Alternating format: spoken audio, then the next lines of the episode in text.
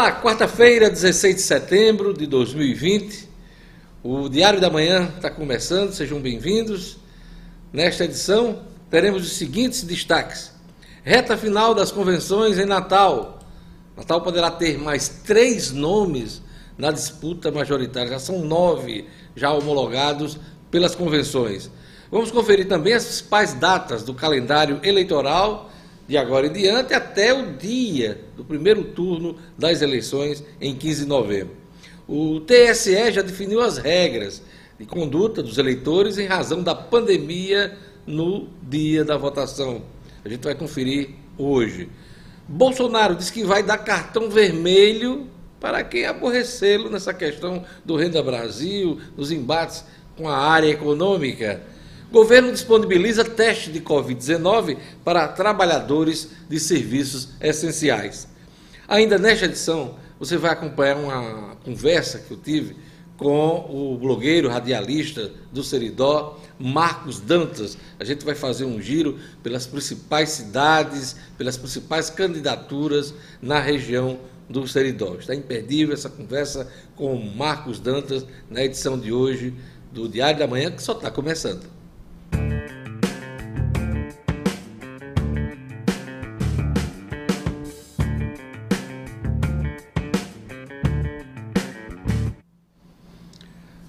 Nosso primeiro assunto hoje do Diário da Manhã não poderia ser outro senão o prazo final das convenções partidárias. Esse prazo encerra hoje e Natal já tem nove nomes homologados na disputa majoritária da capital.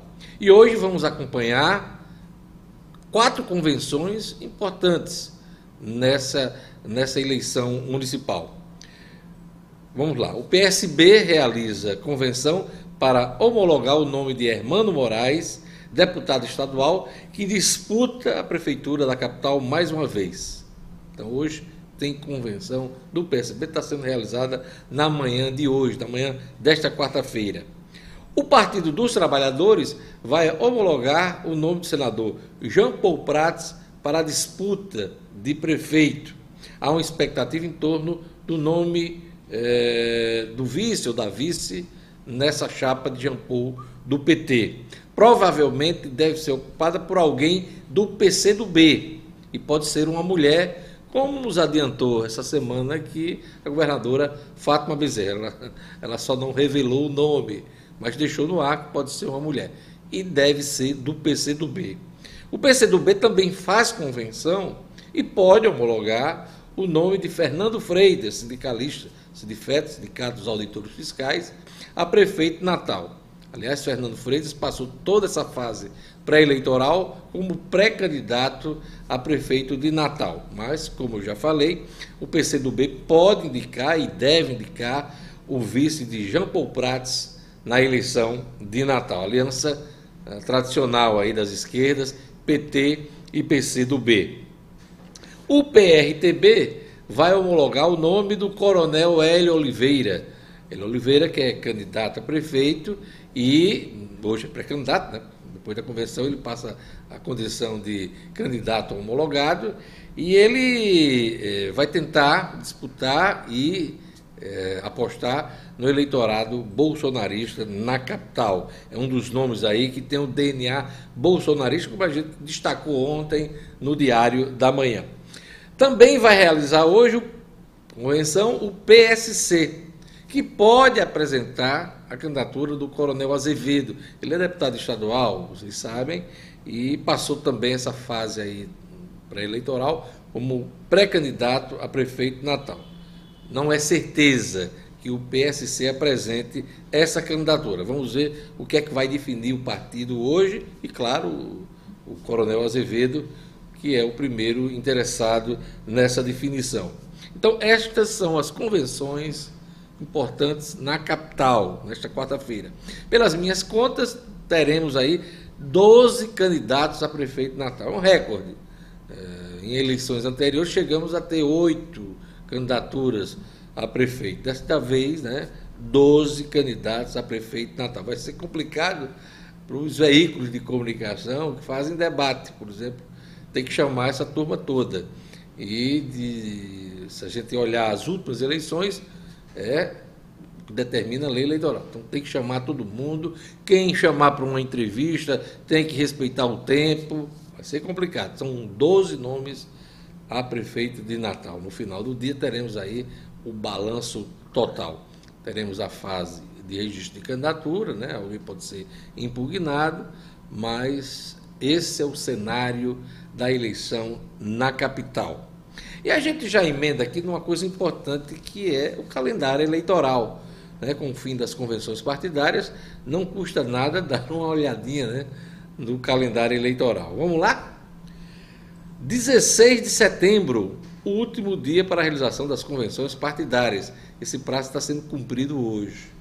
26 de setembro, último dia para os partidos políticos e as coligações apresentarem à Justiça Eleitoral o requerimento de registro de seus candidatos. Cartórios eleitorais e secretarias dos tribunais eleitorais permanecerão abertos aos sábados, domingos e feriados. Dia 27 de setembro, data a partir da qual será permitida a propaganda eleitoral, inclusive na internet. Começa aí o período da propaganda eleitoral a partir do dia 27 de setembro. Vamos para outras datas. 21 a 25 de outubro, envio pelos partidos políticos e candidatos à Justiça Eleitoral da prestação de contas parcial. A turma já tem que prestar contas parcialmente a partir desse período aí, de 21 a 25 de outubro. Em 26 de outubro, temos outro prazo importante, que é o último dia para o pedido de substituição de candidatos para os cargos majoritários e proporcionais. 31 de outubro, nenhum candidato poderá ser detido ou preso, salvo em flagrante delito. Muita gente se aproveita. Estão aí, é, candidatos aproveita aí, mas não pode ser preso. Não pode nem ser detido ou preso. 5 de novembro, último dia para o eleitor requerer a segunda via do título eleitoral. 5 de novembro, hein? Você, eleitor, não pode perder essa, esse prazo. 10 de novembro, nenhum eleitor poderá ser preso ou detido, salvo, claro, em flagrante delito ou em virtude de sentença criminal condenatória por crime inafiançável ou por desrespeito a salvo conduto. 13 de novembro, último dia para divulgação paga na imprensa escrita, de propaganda eleitoral e a reprodução na internet, de jornal impresso, com a propaganda eleitoral relativa ao primeiro turno. Então, esse é o prazo final da propaganda eleitoral, 13 de novembro. 14 de novembro, último dia para a propaganda eleitoral, mediante alto-falantes ou amplificadores de som e distribuição de material gráfico. 15 de novembro, primeiro turno das eleições. Lembrando a você que está acompanhando aqui o nosso Diário da Manhã que só temos a possibilidade de segundo turno na capital, que deve ocorrer em 29 de novembro, né? se houver segundo turno. Nas demais cidades do estado teremos apenas um turno de votação. Então, esse é o calendário. Se você anotou aí, acompanhou tudo certinho, né? a gente vai ficar divulgando ao longo dos meses aí as datas no nosso programa, ok? Por falar em eleição, o Tribunal Superior Eleitoral definiu as regras de conduta do eleitor em razão da pandemia para as eleições em novembro, hein? O comentário é da jornalista O'Hara Oliveira, no Momento Jurídico. O Tribunal Superior Eleitoral definiu as regras de conduta para os eleitores para as eleições municipais deste ano que acontecem no mês de novembro. A primeira regra é super básica: uso obrigatório de máscara. Chegou ao local de votação sem a máscara, não entra e não vota. E esse uso obrigatório não é apenas na sua sessão eleitoral, mas no local onde se encontra a sessão eleitoral. Normalmente acontece os prédios aí alocados são escolas. Então tem que chegar ao local de votação já usando a máscara. Uma outra recomendação é bem básica, a distância de um metro e meio para os demais eleitores e também para os mesários. Uma outra recomendação do Tribunal Superior Eleitoral é que, se você estiver com algum sintoma de Covid no dia da eleição, assim como se você já tiver sido diagnosticado com a doença até 14 dias antes do pleito, a recomendação é não vá votar. Posteriormente, você fará a justificativa da sua ausência, alegando que estava com problemas de saúde. Essa consciência do eleitor é importante por quê? Porque o tribunal já informou que não vai haver a verificação da temperatura dos eleitores nos locais de votação. Essa medida aí foi retirada porque poderia causar filas, aglomerações e também traria um custo a mais para o tribunal. Então, por isso não vai haver aferição da temperatura nos locais de votação. Então, tá com algum sintoma da Covid, não vai votar.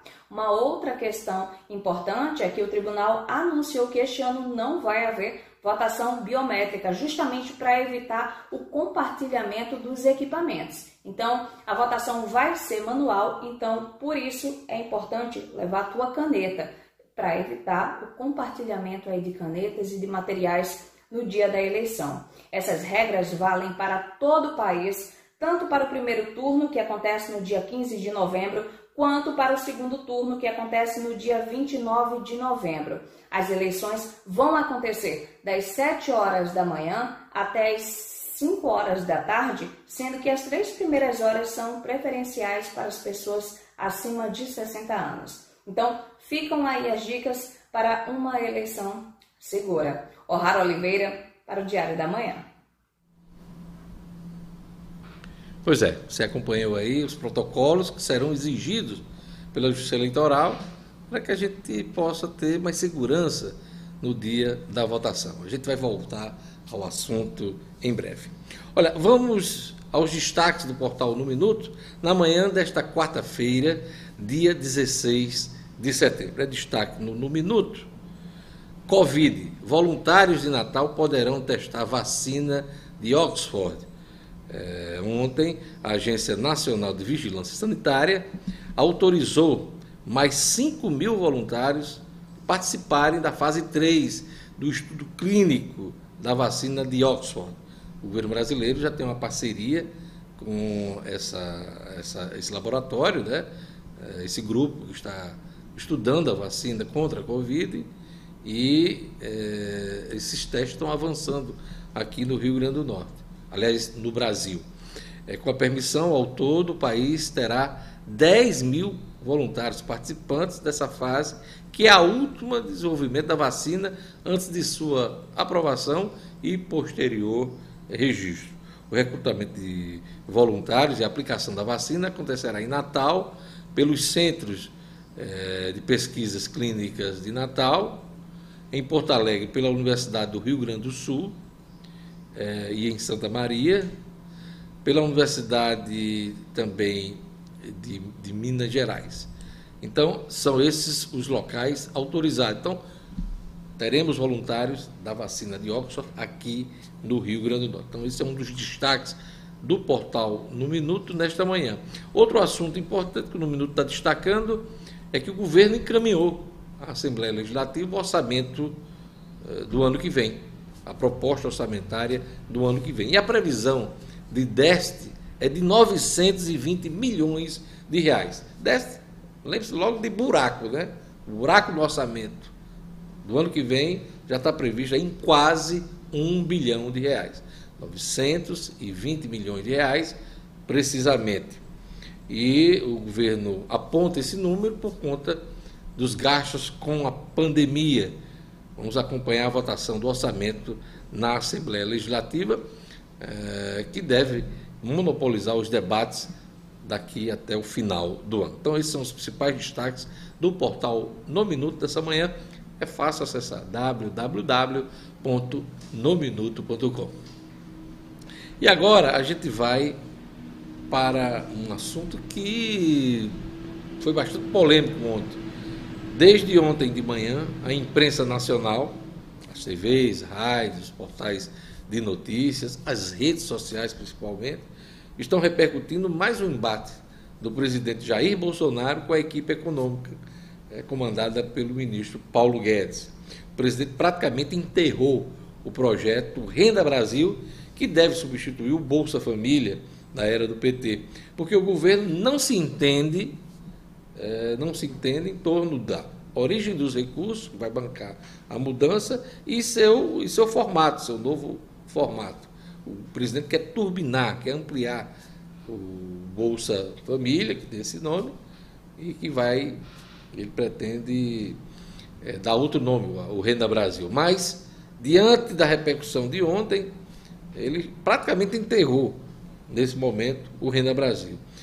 É, isso virou uma questão chave para o presidente da República, porque ele viu subir a popularidade dele depois do pagamento do auxílio emergencial nesse período da pandemia. Então, com a popularidade do presidente em alta, é, há uma pressão maior por gastos é, sociais e também obras de infraestrutura no governo. A área econômica não quer isso né, ainda mantém ali aquele discurso da austeridade, e esse embate entre quem quer gastar mais e quem quer segurar o dinheiro está criando uma grande discussão dentro do governo. O presidente é, perdeu a paciência e explodiu ao ver as manchetes de ontem com a proposta de congelar as aposentadorias e pensões, é, essas ideias que partiram da área econômica do governo. Vamos ver o vídeo do presidente divulgado ontem, porque ele, é, ele é impressionante. O vídeo é impressionante. E ele ameaça, inclusive, dar cartão vermelho para quem aborrecê-lo no tratamento dessas questões da economia. O ministro Paulo Guedes disse que o problema não era com ele, não. Disse que não era com ele. Vamos ver o vídeo. É, bom dia. Acordei hoje surpreendido por manchetes em todos os jornais. Né? O Globo. Por Renda Brasil, o governo quer congelar aposentadorias. A economia propõe congelar a aposentadoria para criar Renda Brasil, Estado de São Paulo. Folha de São Paulo, essa é a mais terrível, né? Governo quer cortar 10 bilhões em auxílio para idosos e pobres com deficiência. O Correio Brasileiro. Em prol do Renda Brasil, o governo estuda suspender reajuste dos aposentados. Eu já disse há poucas semanas que jamais vou tirar dinheiro dos pobres para dar para os paupérrimos. Quem porventura vier propor para mim uma medida como essa, eu só posso dar um cartão vermelho para essa pessoa. É gente que não tem o um mínimo de coração, não tem o um mínimo de entendimento como vivem os aposentados do Brasil. Então, dizer a todos vocês, né? De onde veio? Pode ser que alguém da equipe econômica tenha falado sobre esse assunto. Pode ser. Mas por parte do governo, jamais vamos congelar salário de aposentados bem como jamais vamos fazer com que o auxílio para idosos e pobres com deficiência seja reduzido para qualquer coisa que seja. E última coisa, para encerrar. Até 2022, no meu governo, está proibido falar a palavra Renda Brasil. Vamos continuar com Bolsa Família e ponto final. Um abraço a todos e bom dia. Impressionante, né? Parece que o presidente Bolsonaro está falando contra um governo que não é o dele. Né? É um outro governo. Ele está fazendo a oposição contra um outro governo. Mas, na verdade, é o governo dele. Então está faltando um entendimento aí entre o presidente e seus auxiliares, para que antes que essas ideias sejam lançadas na imprensa, elas sejam discutidas. E se chega a alguma coisa. Em vários momentos desse governo Bolsonaro, nós eh, nos deparamos com essas indefinições e muitas vezes o governo teve que voltar atrás. Então, essa, essa, essa cena de ontem foi, volto a dizer, impressionante. E cada vez mais firma a ideia de que o ministro da Economia, Paulo Guedes, tem perdido poder, deixou de ser aquele posto de piranga, deixou de ser aquele super-ministro e está em pleno processo de fritura. Vamos acompanhar o que está acontecendo em Brasília, porque tem a ver com o nosso dia a dia. A economia tem a ver com a gente, né? Olha, vamos agora aqui falar em, em Covid-19. O governo disponibiliza teste de Covid-19 para trabalhadores de serviços essenciais. É o assunto de hoje de Fátima Helena. Bom dia, Fátima. Bom dia, bom dia, Diógenes, bom dia, internautas. É isso mesmo. O governo está disponibilizando para os municípios 150 mil testes sorológicos para a detecção da Covid-19 é, em trabalhadores que se enquadram como grupo essencial. Já já eu já falo quais são essas, essas pessoas. Eles são testes, o nome é difícil, é quimioluminescência que é um exame utilizado para detecção qualitativa de anticorpos para o novo coronavírus. Então, Fábio, repita o nome desse teste é, eu pensei que você ia errar, mas não errou, não. Você disse bem rapidinho. Esse Quimio... é um trava-língua bom. Quimioluminescência. É não, isso aí. Não me peça para dizer o nome desse, desse exame. Tá? Ele possibilita apontar se o paciente teve uma exposição recente ou mais tardia ao vírus, né? Eu fico no químio. No químio, né? No Fica químio. mais fácil. Mas repita o nome, só para aprender. Quimioluminescência. É, a testagem é direcionada para crianças de 0 a 19 anos que estejam hospitalizadas e trabalhadores da limpeza urbana, feira livre, pescadores, trabalhadores dos correios, motorista de transporte público, de aplicativos, médicos, veterinários, coveiros, atendentes de funerárias, trabalhadores em serviços funerários e autópsias, brigadistas, bombeiros, civis e militares, agentes de fiscalização, profissionais que trabalham na cadeia de produção de alimentos e bebidas e insumos, aeronautas, aeroviários, controladores de voos, além de serviços de assistência social e atendimento à população em estado de vulnerabilidade. Então, todas essas pessoas, elas poderão fazer o teste. É, o, é um imunoensaio, né, Diógenes? Ele é indicado para um grupo de trabalhadores sintomáticos, com no mínimo 14 dias completos desde o início dos sintomas, que não fizeram aquele teste RT-PCR, que é aquele suave, né, com um contonetezinho. É, então ele é Cotonete é, na garganta ou no, no nariz, nariz né? exatamente. Ele é indicado para que esse RT-PCR, né, ele é indicado para pacientes que apresentaram sintomas até o sétimo dia desde o início, né?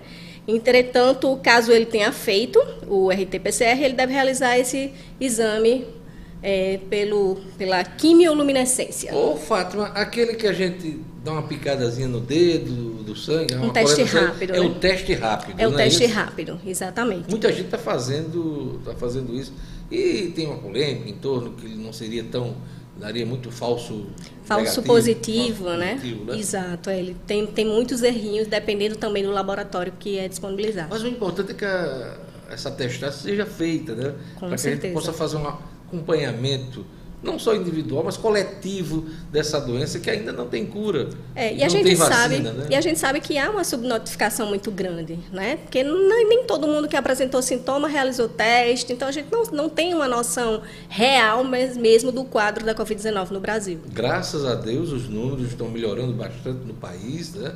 Aqui no Rio Grande do Norte, o Rio Grande do Norte vive uma estabilidade e queda nos números dos casos de Covid e também de mortes. Né? Hoje, inclusive, no rádio, eu conversei com o secretário estadual de Saúde, Cipriano Maia, e ele disse que a tendência é essa, né, de normalização, mas fez aquele apelo que as pessoas não baixassem a guarda, porque esse problema não está resolvido. A gente só vai ter uma solução quando tivermos uma vacinação em massa. E a história da segunda onda da doença que já está se verificando em continentes como a Ásia, a Europa também está se debatendo com isso. Então a gente tem que evitar uma nova onda que provoque perdas, né, mortes. É uma doença ainda muito perigosa, a Covid-19. Verdade, e tudo muito novo, né? A gente não sabe é, se esse vírus vai sofrer alguma mutação ou não. Então, assim, é tudo muito novo para que se possa se pesquisar e desenvolver uma vacina eficaz. Então, todo cuidado é pouco, a higienização é importante, né? a limpeza das mãos. O uso da máscara. O uso da máscara, principalmente quando a pessoa sai de casa, né? Isso. É, é importante que tenha, tenhamos esse cuidado, evitar o distanciamento social, né? É. Às vezes não dá, porque a pessoa está num transporte coletivo, às vezes a pessoa está num comércio, como o Alecrim, por exemplo, aqui em Natal, que é cheio demais, né? sempre, sempre lotado, mas é preciso é. que as pessoas tenham esse cuidado para não adoecer. E geralmente a corda né, quebra no, no, do lado mais fraco. Isso. Apesar de que essa Covid-19 ela não tem classe, né? ela tem atingido uh, todo mundo. rico, pobre, tudo. Claro que quem sofre mais são os mais pobres, os que mais precisam do sistema único de saúde. Ainda bem que, inclusive, nós temos o sistema único de saúde, de fato. Exato. Falar em SUS, viu? tem um outro assunto aqui importante antes da nossa entrevista. Após quase quatro meses como interino, aliás, obrigado, Fátima, por sua participação hoje aqui no nosso programa. Igual. Após quatro meses como interino, o general Pazuello, né, Pazuello, toma posse hoje como ministro da Saúde. O general do Exército assumiu o ministério depois de Nelson Teich. Foi aquele médico que passou poucos dias depois do Mandetta, né, do Henrique Mandetta. Então, desde o dia 15 de maio, Pazuello estava na condição de ministro da Saúde de forma interina. E ele acompanhou aí o agravamento, inclusive, de toda essa crise em torno da Covid-19. Hoje ele assume o cargo, uma solenidade que deve ser concorrida hoje às 17 horas no Palácio do Planalto. Pazuello vai deixar o comando do 12º, da 12 Região Militar, informa o Ministério da Saúde. Ele assume o cargo e deixa, no caso, a ativa do Exército Brasileiro. Olha, nessa reta final das convenções partidárias, a gente vai dar um giro hoje pelos municípios do Seridó. E a pessoa mais adequada para fazer esse balanço com a gente, das convenções, as perspectivas da campanha eleitoral, é o jornalista, radialista Marcos Dantas, do Sistema Rural de Comunicação e um dos blogueiros mais famosos, né? mais lidos, mais acompanhados do nosso Seridó. Ele já está com a gente aqui na conexão e eu queria dar bom dia. Bom dia, Marcos. Bom dia, Diógenes Dantas. Uma alegria imensa, um prazer né, estar participando aqui do seu programa, é, que agora através também das plataformas digitais, e uma satisfação poder contribuir. Estou à sua disposição para falar um pouco, para passear um pouco né, nas, na, nas eleições aqui dos municípios do Seridó. Marcos, qual é a impressão que você tem nesse momento de final das convenções partidárias? Eu queria que você passasse para o nosso internauta, para o nosso telespectador, né? porque agora tudo virou televisão. Eu queria que você passasse a impressão que você tem do Seridó nesse momento. A primeira impressão que passa, Diógenes, é que o que a gente imaginava que seria talvez uma eleição um pouco atípica, talvez não aconteça aqui no Seridó. A julgar pelas últimas convenções do fim de semana, é, inclusive há muitas é, reclamações com relação a essa questão, por exemplo, de aglomerações de pessoas, do que depender aqui é, da região do Seridó, acredito que, te, que tenhamos aí é, é, eleições muito parecidas com as eleições anteriores, né? as convenções lotadas, é, com, aqui em Caicó, por exemplo, é, ra, são raras as, as, exceções, mas as eleições com a presença de muitas pessoas, até desrespeitando algumas orientações também sanitárias. Né? Então, o que a gente imaginava que seria uma eleição um pouco diferente, um pouco atípica, pelo menos aqui no Seridó, repito, a jogar pelas convenções no fim de semana, nós teremos aí eleições muito parecidas, né, com, com caminhadas, com, com, com passeatas, com, com comícios. Né. Aqui em Caicó há uma expectativa é, de que nos, nas próximas semanas aconteça uma reunião é, da Justiça Eleitoral com autoridades sanitárias, né, para entender como é que está essa estrutura é, da, da saúde aqui do município de Caicó. Há até a possibilidade, conversando com alguns advogados que estão trabalhando nas convenções, eles, eles até acreditam, por exemplo, que a justiça poderá emitir, recomendar algumas restrições, mas, repito, né, é, quem imaginava que teríamos, por exemplo, eleitores tímidos, né, sem sair de casa, a convenção já mostra um pouco diferente essa perspectiva, Diógenes. Pois é, isso que você está isso que você está trazendo para a gente agora, né? é, é uma coisa para servir de alerta, porque o corpo a corpo não é recomendável nesse momento. No dia da eleição, por exemplo, né, Marcos? A gente sabe que vai ter todo cuidado da justiça eleitoral para evitar aglomerações. Então não dá para ter aglomeração durante a campanha e as convenções estão sinalizando nesse sentido. Mas vamos fazer um giro aqui pelos, pelos municípios. Vamos começar por sua cidade. Caicó, sua base aí no Seridó. Como é que está a eleição? Quem são os candidatos, os favoritos? O prefeito é candidato à reeleição? Vamos, me dê o um panorama aí Caicó. Olha, Caicó é considerado, sem dúvida nenhuma, o maior colégio eleitoral aqui da região do Seridó. Para que o seu telespectador tenha uma ideia, é, nós temos hoje aqui em Caicó 43 mil eleitores. E as eleições desse ano é, devem ser protagonizadas por uma disputa pelo, entre pelo menos é, sete pré-candidatos. Né? O atual prefeito Batata, do MDB, ele é pré-candidato à reeleição e escolheu inclusive o agropecuarista Valfredo Lopes, o Barra, como seu companheiro de chapa. Barra, para quem não sabe, é um dos bacuraus mais históricos aqui de Caicó. E ambos tiveram as suas pré-candidaturas homologadas na convenção de ontem, que contou com as presenças de lideranças estaduais, dentre elas o deputado federal General Girão. Um fato curioso, Diógenes, é que o partido de Girão, o PSL, ele tem pré-candidato a prefeito de Caicó é o cabo da Polícia Militar Alexandre Cavalcante. Porém, o Girão, ele deve apoiar, tanto que participou da convenção de ontem, a reeleição do prefeito Batata. Uma outra pré-candidatura é a do médico Judas Tadeu, afilado político do deputado estadual Vivaldo Costa. Judas, ele está afiliado ao PSDB é, e formou um palanque aqui em Caicó é, que agrega gregos e troianos, partidos aliados e adversários do governo Fata Bezerra. Estão no projeto de Tadeu, por exemplo, PSDB, DEM, PT, PCdoB, PSD e o PL. Né? É, o nome escolhido para seu companheiro de chapa de Tadeu é o do empresário Toninho da Ótica Graciosa, nome indicado pelo PL. Podemos arriscar, podemos arriscar, Marcos, que essa vai ser a grande, a grande divisão do eleitorado e serão os candidatos mais competitivos em Caicó? Esses dois que você já citou?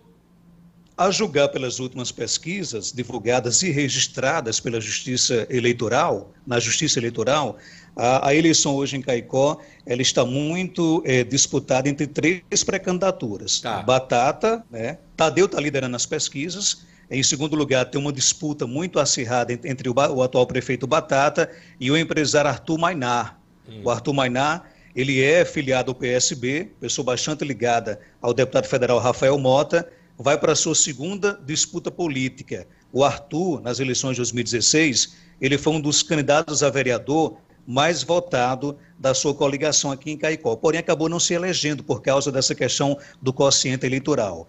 E é, o nome que o Arthur escolheu para ser o seu companheiro de chapa, nada mais, nada menos do que o ex-prefeito Roberto Germano, né, que disputou as eleições em 2016, perdeu para o atual prefeito Batata, depois disso acabou deixando o MDB, se afastou politicamente do grupo liderado em Caicó pelo prefeito de Natal, Álvaro Dias. Então, Portanto, então, são esses três nomes, né? O Batata, o Arthur e o outro nome que você também citou.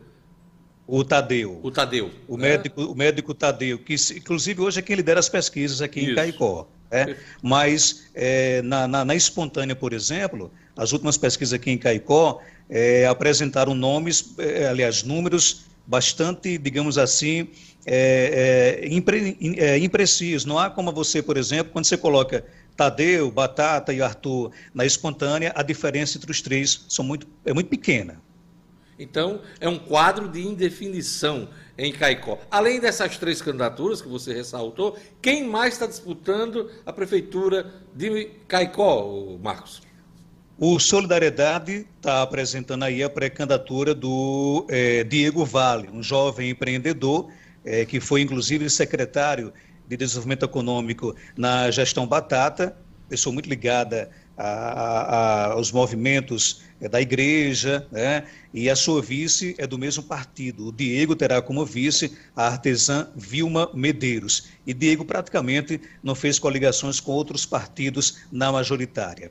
Você já, falou, você já falou do candidato PSL, né, que não vai ter o apoio de Girão, né? Mas, mas inclusive, é, Diógenes, eu acabei de conversar agora há pouco com Alexandre Cavalcante, o cabo da Polícia Militar, uhum. e ele confirmou que mesmo não tendo esse apoio do Girão e de outras lideranças expressivas do partido, ele vai realizar a sua convenção hoje e vai trabalhar para homologar a sua pré-candidatura a prefeita aqui de Caicó. Além do Alexandre, nós temos também o Chico da Caerne, é, o nome do PV do Partido Verde para disputar a Prefeitura de Caicó, terá como companheiro de chapa o líder comunitário Delosman Soares e o PTB, que está apostando aí no nome do Sissão Bandido. Sissão Bandido, que inclusive nas eleições de 2014 foi o federal mais votado aqui de Caicó. Ele desbancou grandes estruturas políticas aqui do município, né? Como Teve é o nome do candidato, votos. Marcos? Cícero Vale, o famoso Sissão Bandido.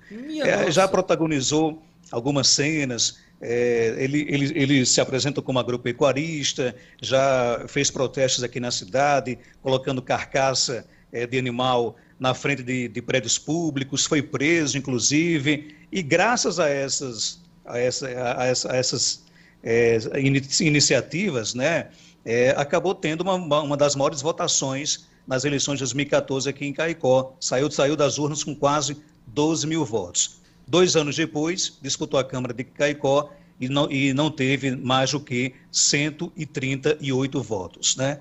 Escolheu a pastora Adriana, da Igreja Independente Pentecostal aqui de Caicó, para ser a sua companheira de chapa.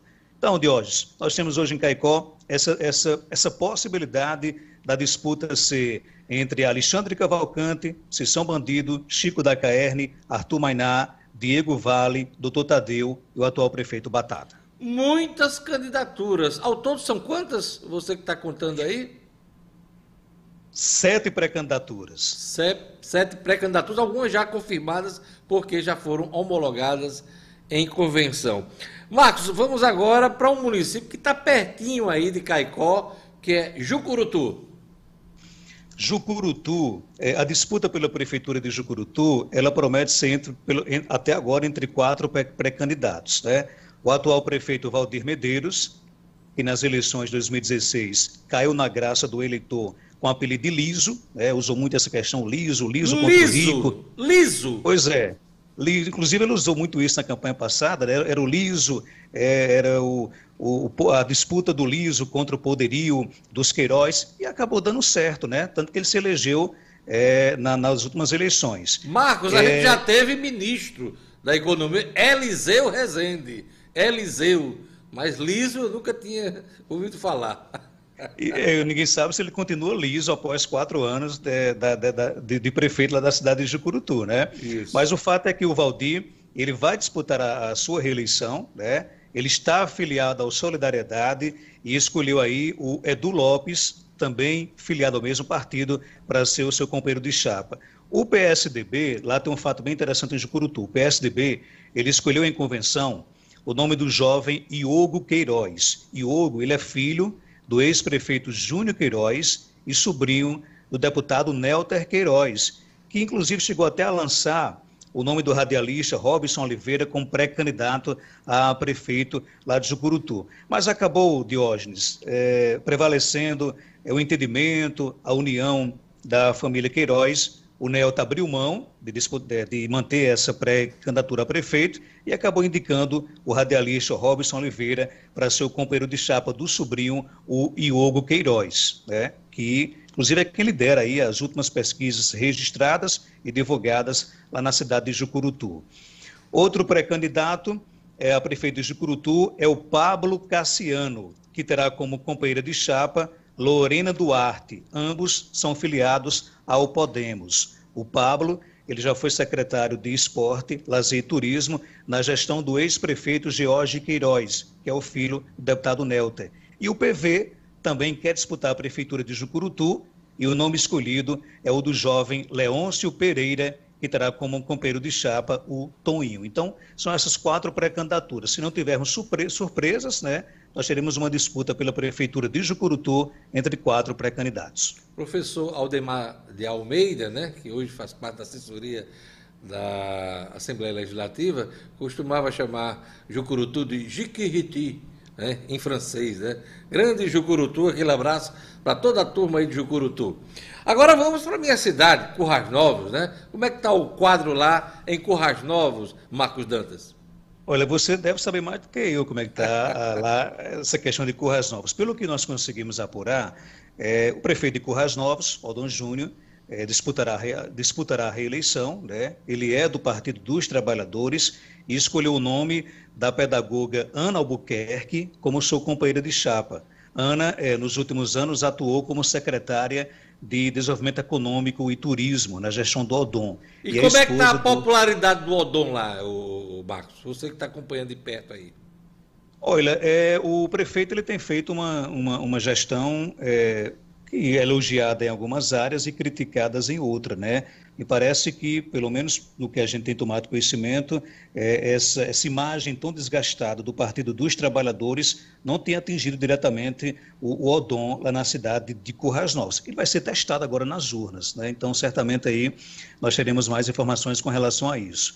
A, a Ana, ela é esposa do ex-presidente da Câmara, o Izinho Brandão, né, que emplacou a esposa aí para ser a companheira de chapa. O PSL também tem pré-candidato a prefeito em Currais Novos, nome escolhido é o do capitão da Polícia Militar Miler de Garcia, né?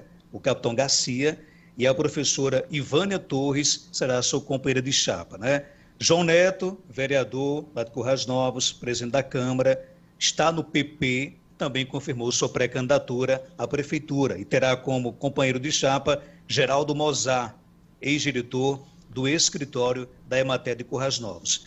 E uma surpresa é, é, nos últimos, nas últimas semanas foi a confirmação é, da pré-candidatura do ex-prefeito Zé Lins, nome do MDB, né, que está aí prometendo também disputar a prefeitura lá da cidade de Currais Novos. Zé Lins é um dos nomes tradicionais da política de Currais Novos, filho do saudoso ex-prefeito também da cidade Gilberto Lins. Zé Lins que já foi prefeito e está retomando essa, essa movimentação em Currais Novos. Né? O grupo do deputado Ezequiel Ferreira de Souza, que é o presidente da Assembleia Legislativa, que tem forte atuação uh, em Currais Novos, como é que está? Ele vai se alinhar a alguma das candidaturas? Olha, oficialmente, Ezequiel ainda não confirmou qual o palanque que ele estará lá em Corrajões. Agora, um fato que chama a atenção na, na, nas últimas horas lá em Corrajões foi a presença da irmã do deputado, Milena Galvão, na convenção do João Neto, né?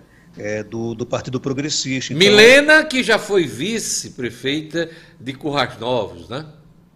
Pois é, inclusive chegou até seu nome é, cogitado para para disputar a prefeitura acabou não viabilizando e só o fato da, da sua presença pode ter sido um gesto, um gesto de cordialidade, né? São amigos, mas só o fato da sua presença na convenção do João Neto acabou despertando realmente é, uma, uma, uma certa, digamos assim, especulação lá na cidade de Currais Novos. E você sabe que nesse momento de eleição não existe gesto individual de ninguém, né? Isso pode estar sinalizando aí o apoio do grupo do deputado Ezequiel Ferreira de Souza a candidatura do vereador João Neto, né? Mas não tem nada confirmado até agora, Marcos. Até agora não. Até porque, Diógenes, o PSDB e o PT é, têm caminhado, é, devem, devem caminhar juntos em, muitos, em alguns municípios do Seridó. Caicó é um, é um, é um, é um desse exemplo. Né? O PSDB vai disputar a prefeitura com o doutor Tadeu e vai ter o PT, vai ter o PT como seu aliado nas eleições. Em Parelhas já é o contrário. Vamos já já falar sobre Parelhas, mas lá já é o contrário. O PSDB Tá, vai disputar a prefeitura e o PT é, vai é, é, fazer parte de uma aliança contra o PSDB. Então, é, estão muito, digamos assim, unidos em alguns municípios do Seridó e separados em outros municípios. Mas alguém na disputa pela prefeitura de Corrais Novos? Pelo menos o meu conhecimento não. Isso aí. Apenas esse que nós citamos. Você falou em Parelhas, vamos para Parelhas. Eu tenho um carinho muito grande pela região do Seridó, minha família toda é de lá meu avô de Carnaúbas, o vô Bertoldo, minha avó Clarice de Parelhas, a turma toda se, é, se mudou para Currais Novos e a, já a geração da gente toda, né, de primos, sobrinhos, a turma toda nasceu já em, em Currais Novos. Então a gente tem um, os pés dentro lá do Seridó. Vamos para Parelhas, como é que está a situação em Parelhas? Porque Parelhas tem uma liderança importante que hoje é deputado estadual, que é o Francisco do PT, né? Pois é, é inclusive é, o deputado Francisco é um dos principais, digamos assim, responsáveis por, por algumas articulações políticas aqui no Seridó, a começar de Parelhas. Né?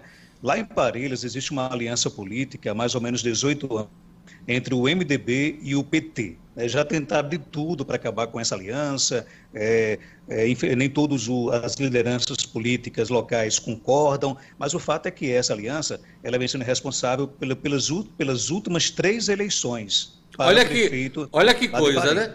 União do PT com o PSDB, firme e forte em parelhas, né? Não, com o MDB. Aliás, o MDB, MDB. MDB e o PT. PSDB e PT lá em Parelhas são adversários ah, né? Cão e gato. São cão e gato. Mas as eleições lá em Parelhas, né, é, caminham para uma disputa entre, entre três pré-candidaturas. Hum. Uma delas, natural, é a do, a do atual prefeito Alexandre Petronilo, que é filho do ex-prefeito Doutor Antônio, uma das principais lideranças políticas do MDB de Parelhas, né? disputou as eleições para deputado estadual, quase que chegava lá, mas acabou não se elegendo. Né? E o seu companheiro de chapa será o sanfoneiro e formado em Direito, Pacélio Rodrigues, que é filiado ao PT. Né? Então, lá em Parelhas, PMDB e PT marcham juntos há pelo menos 18 anos. O, o Marcos, você sabe que o, a live míssil foi proibida, daí, a, a, inclusive com o argumento de que o show míssil já tinha acabado lá atrás. Mas com um vice tocando sanfona, ele vai poder tocar sanfona na eleição, Marcos? É, é, não, se for configurado, é, ninguém sabe se quem vai participar vai ser o vice ou vai ser o artista, né? É. Então tem essa, toda essa questão ainda, realmente, como você mesmo falou, dessa proibição aí de, de live mícios. Né? Porque a turma estava querendo ter a permissão da Justiça Eleitoral para fazer live mício, mas levar artistas famosos, artistas né, consagrados, para atrair público nas lives. Isso aí foi vetado pelo, pelo, pela Justiça Eleitoral. Mas no caso aí ficou a dúvida em mim agora aqui. Se o Mas é, vice... Então é bom não arriscar, né? é, exatamente. Por, tá falar em, por, falar em, por falar em sanfoneiro, nós também temos aqui na nossa região é, outro sanfoneiro que é, se destaca bastante aqui na política, que é o Amazã, prefeito hum. de Jardim do Seridó, e que inclusive vai disputar a reeleição lá na cidade de Jardim, terá como adversário o vereador Iron Júnior. Mas, voltando para Parilhas, né, é, já falamos de Alexandre Petronilo e de Parcélio, o médico ortopedista Tiago Almeida é pré-candidato a prefeito pelo PSDB, a Prefeitura de Parelhas.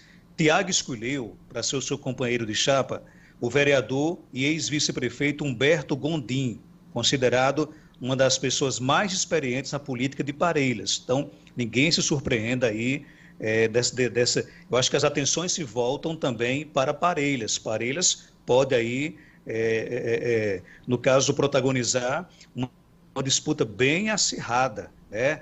É, primeiro que a gente vem de uma, de uma união entre MDB e PT de quase 18 anos. Há um desgaste natural nessa união, né? responsável por três vitórias. E aí, é, Tiago escolheu, para os analistas políticos de Parilhas, um vice muito, muito expressivo, que é Humberto Gondi. E o PRTB também terá nome para disputar a Prefeitura de Parelhas. Nome escolhido em convenção é o do ex-vereador Aurélio Buriti, filho do ex-prefeito Arnô Macedo. Companheiro de chapa do Aurélio será o policial militar Sargento Amaral. Marcos, agora me fale da eleição em Acari. Acari, Diógenes, nós teremos uma disputa entre dois pré-candidatos. É, um deles é o advogado Fernando Antônio Bezerra, o Fernandinho, como é bastante conhecido no nosso estado, é, está afiliado ao Solidariedade, disputou as eleições de deputado estadual em 2018, tendo uma expressiva votação aqui na região do Seridó. Para que você tenha uma ideia, Fernandinho foi um, um dos deputados estaduais mais votados de Caicó. Né? e chegou até, até chegou a ter o seu nome cotado para disputar a prefeitura aqui do município de Caicó. Porém, ele optou por Acari, cidade que tem o seu pai Fernandão como vice-prefeito e é administrada por Isaías Cabral, que apoia também a pré-candidatura do Fernandinho. Né? Companheiro de chapa de Fernandinho será o vereador José Ari, filiado ao, MD, ao MDB. Fernandinho vai enfrentar nas urnas é o empresário Gilson Bezerra, o Gilson da farmácia, que é filiado ao PT. E o Gilson é apoiado pelos partidos que, entre, que integram o bloco de oposição ao atual gestão Isaías, e a companheira de chapa do Gilson será a professora Ana Azevedo, também filiado ao Partido dos Trabalhadores. Marcos, fizemos um giro nas principais cidades do Seridó. Você gostaria de destacar outro município, outros municípios, nessa reta final das convenções? Eu posso destacar a cidade de Jardim de Piranhas, onde tivemos recentemente um fato bem interessante. O prefeito Elídio Queiroz, ele está no seu segundo mandato. E existiu uma expectativa de que Elídio lançasse o nome de sua confiança para disputar a prefeitura lá de, de Jardim de Piranhas. O que, é que acabou acontecendo? Elídio se uniu, né? ao grupo liderado pela família Macaco, Antônio Macaco, Luiz Macaco, que tem como pré-candidato o empresário Rogério Corufino, dono daquela famosa é, é, marca é, Corufino. Então, o Rogério recebeu recentemente o apoio do prefeito Elídio Queiroz. Elídio está indicando o vice de Rogério, né? o senhor conhecido como é, Joãozinho de Joca, né? e há uma expectativa de hoje de que o Rogério Corufino é, enfrenta, a, a, vá para a disputa aí, enfrentando, a, dentre outras pré-candidaturas, a esposa do ex-diretor do Senado, HCL Maia, a Sânzia Maia. Sânzia seria o, a candidata da família Maia da cidade de Jardim de Piranhas para enfrentar o Rogério Corufino e outras pré-candidaturas que certamente serão homologadas eh, ainda nessas convenções. Você que está acompanhando nosso programa hoje, o Diário da Manhã, eu estou conversando com um dos radialistas, comunicadores, blogueiros mais informados, um dos mais informados do Seridó, hein, que é o Marcos Dantas. E para terminar, Marcos, eu queria lhe perguntar uma coisa. Você sabe que o nosso, nossa política nacional está dividida né, entre direita, esquerda, os extremos, né? muita gente se colocando para fazer política no centro, mas assim, o que chama mais atenção é a, a direita radical, extrema, hoje é, protagonizar, tendo como grande protagonista o presidente da República, Jair Bolsonaro, e a esquerda, é, todos os seus partidos, e as pessoas que sempre defenderam a candidatura e os mandatos do PT e do Lula. É, como é que essa coisa se verifica na região do Seridó, aqui do Estado? Quem é que está levando vantagem ou há um equilíbrio, Marcos Dantas? Diógenes, é, evidentemente que o nosso Brasil está é, literalmente dividido, né? E não é diferente é, no, nos municípios é, aqui do Seridó. Mas com relação às eleições municipais, que tem toda uma, uma particularidade diferente da, da, da, eleição nacional, eu acho que a divisão aqui no Seridó, ela ainda continua sendo entre bandeiras, bandeira verde, bandeira vermelha, o, em alguns municípios o bicudo. Os é, atores, os atores locais prevalecem prevalece. Você veja, com todo respeito aqui, não me interprete mal, não é nenhuma crítica ao presidente Bolsonaro, mas o próprio partido do presidente tem tido dificuldades aqui no Seridó de viabilizar coligações, de viabilizar apoio, né? É, aqui em Caicó, por exemplo, a base de apoio de, de, do presidente Bolsonaro está literalmente dividida. Tem bolsonaristas de carteirinha aqui em Caicó que apoiam o prefeito Batata, tem outro que está apoiando o Alexandre Cazuza. Então, é, eu diria que aqui no Seridó, inclusive na, na, minha opinião, isso é um atraso, né? porque nós, enquanto a nossa região se divide entre bandeiras né, políticas, a gente não vai avançar. Né? Mas, é, felizmente ou infelizmente, é, no Seridó, a divisão não seria nem entre esquerda, nem entre direita, nem entre Lula, nem entre Bolsonaro, e sim entre bandeira vermelha, bandeira verde em alguns municípios ainda predomina muito o bicudo e o bacural. Como é que você avalia o papel, o peso da governadora Fátima Bezerra nessa, nessas eleições municipais? E eu queria que você falasse quem são as grandes lideranças políticas do Seridó.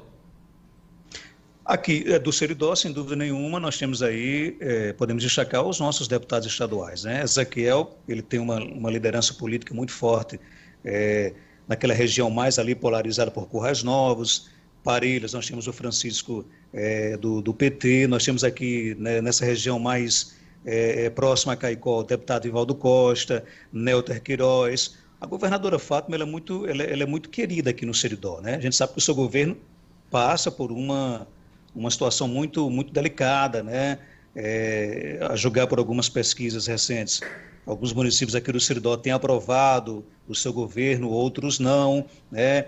É, aqui em Caicó ainda não temos ainda, por exemplo, uma certeza se ela vai estar participando é, das eleições, mas é, eu diria que é, esses nomes que eu citei agora há pouco reúnem realmente. Nós temos em Caicó também o prefeito Álvaro Dias, né, que apesar de estar preocupado muito com a sua eleição em Natal, ele também exerce uma liderança muito, muito expressiva no, no grupo do, do, do Batata aqui em Caicó.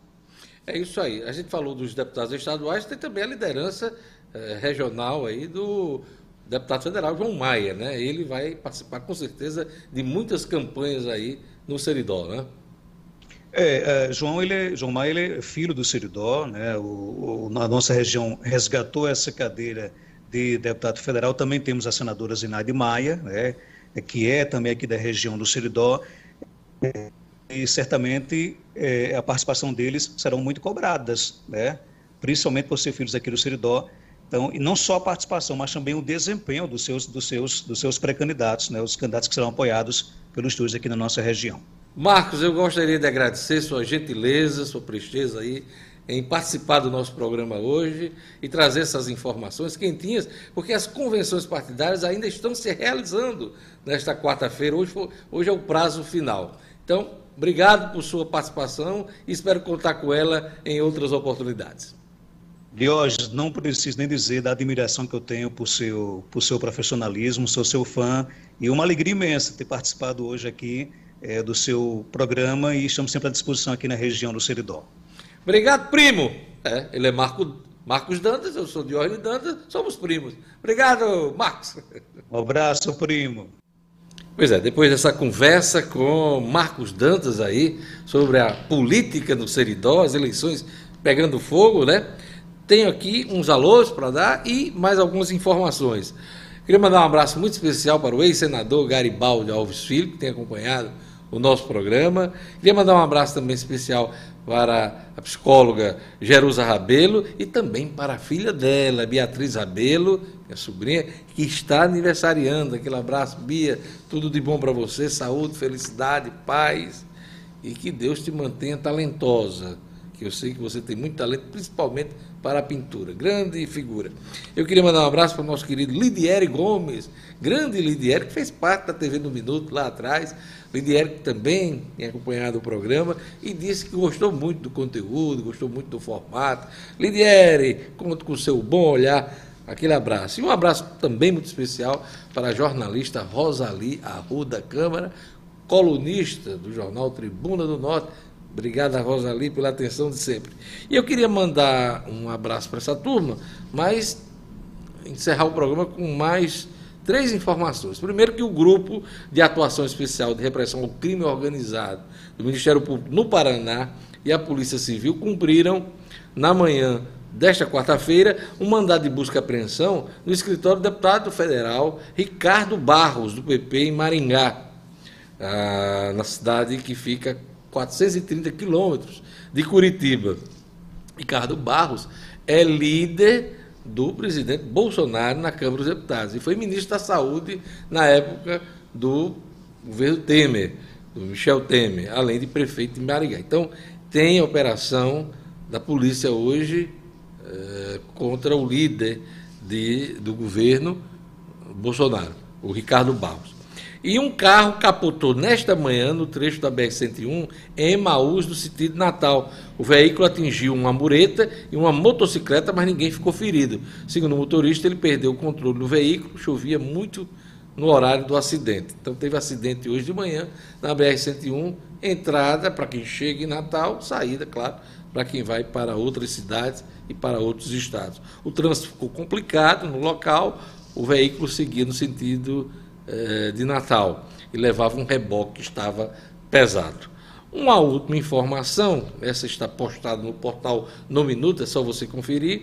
A Universidade Estadual do Rio Grande do Norte inicia a liberação de auxílio e inclusão para alunos. O benefício atende 346 estudantes para que possam acompanhar as aulas de maneira remota. Um, um auxílio, uma ajuda para que as pessoas possam comprar o equipamento, né? os estudantes possam comprar o equipamento e possam ter suas aulas remotamente nesse momento de pandemia. A gente está saindo da pandemia, mas ela continua. Até a vacinação no ano que vem não dá para baixar a guarda. Então, a UERN iniciou a liberação de auxílio e inclusão essa inclusão é digital, né?